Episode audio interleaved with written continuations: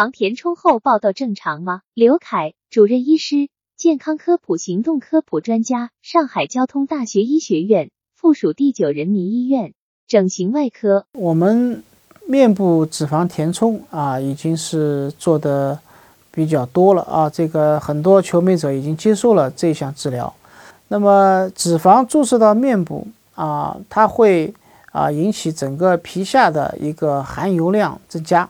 也就是说。对于皮脂腺来说，啊，它的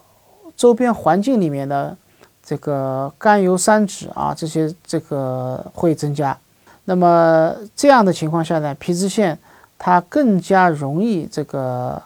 啊分泌一些一些这个呃含脂量的这个代谢物啊，所以呢可能会出现一些啊毛孔的堵塞啊，那么引起出现这个所谓的爆痘啊。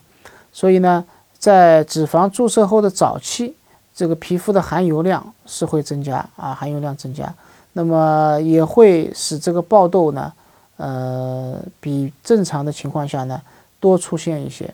但是这些时间呢不会太长，一般在一到两个月或者两到三个月啊，那么等脂肪移植以后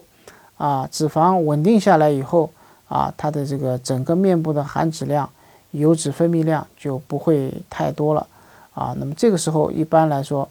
啊，爆痘就不会出现了。专家提示：脂肪填充后爆痘正常吗？脂肪填充已经被很多人接受了。脂肪注射到面部会引起整个皮下的含油量增加，皮脂腺更容易分泌含脂量的代谢物，导致毛孔堵塞，引起爆痘。在脂肪填充早期，皮肤含油量会增加。爆痘比平常多发，一般一至三个月后，填充脂肪稳定下来，爆痘就不会出现了。